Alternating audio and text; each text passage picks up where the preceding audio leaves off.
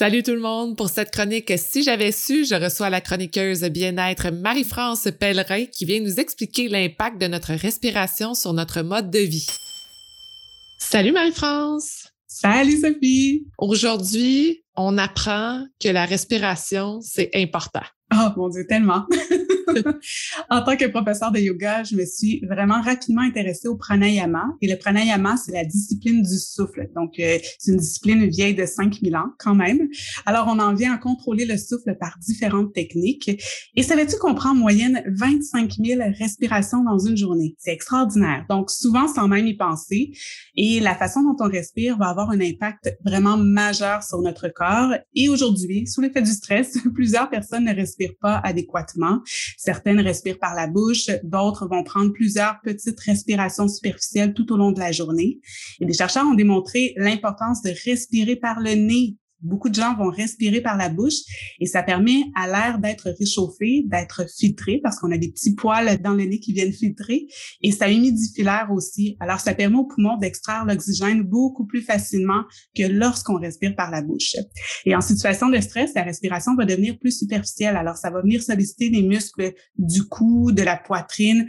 Alors, les stressés chroniques vont souvent avoir des tensions à ce niveau-là parce qu'en période de calme, ces muscles-là ont un rôle seulement accessoire dans la respiration mais sous période de, stress et stress prolongé, ben c'est eux qui prennent le relais. C'est pas leur fonction. Alors euh, bonjour les tensions. Et comme les muscles du haut du corps sont davantage sollicités que le diaphragme, le plancher pelvien devient à son tour très peu sollicité. Le plancher pelvien a un lien avec le diaphragme. Quand le diaphragme s'abaisse à l'inspiration, il pousse les viscères contre le, le périnée, le périnée qui lui aussi descend. Et à l'expiration, le périnée, donc plancher pelvien, remonte, les organes reprennent leur place et le diaphragme remonte. Mais lorsque le stress devient chronique, ben, le périnée peut devenir l'autre de, de, plusieurs dysfonctions, donc des pertes urinaires, euh, entre autres. Et des neuropsychologues ont démontré que les gens aux prises avec l'anxiété respiraient beaucoup trop et de manière beaucoup trop superficielle, comme j'expliquais. Donc, quand tu respires trop souvent, tu vas stimuler la partie sympathique du système nerveux, donc le fight or flight qu'on appelle. Ça met le corps en état de stress et c'est d'autant plus vrai lorsque tu respires par la bouche, ce qui est tout à fait logique parce que si tu es attaqué par un lion, Bon, ce qui est un peu moins euh, un peu moins probable ici, mais par exemple une voiture fait pas son arrêt quand tu traverses la rue, ben tu vas avoir besoin de tout ton système respiratoire pour te sauver du danger. Alors euh, quand tu respires profondément, au contraire, le diaphragme va s'abaisser pleinement, les poumons se remplissent et le corps lui va plonger dans un état de relaxation. Donc, il existe vraiment une relation étroite entre le système nerveux et la respiration. Quand on inspire, le système nerveux a une réponse sympathique. Le cœur va s'accélérer un petit peu, réponse de stress, et quand quand on expire, c'est une réponse parasympathique. Le cœur ralentit un peu, c'est une réponse de relaxation. Donc, comme expirer relaxe le corps, l'expiration devrait être plus longue que l'inspiration quand on cherche à se calmer. Et si à l'inverse, on a un coup de barre au milieu de la journée, euh, on va faire l'inverse. On veut se dynamiser. Donc, on va inspirer en six temps et expirer en quatre temps. Donc, respirer lentement, profondément par le nez, ça va stimuler la relaxation, ça va aider à réduire la pression sanguine.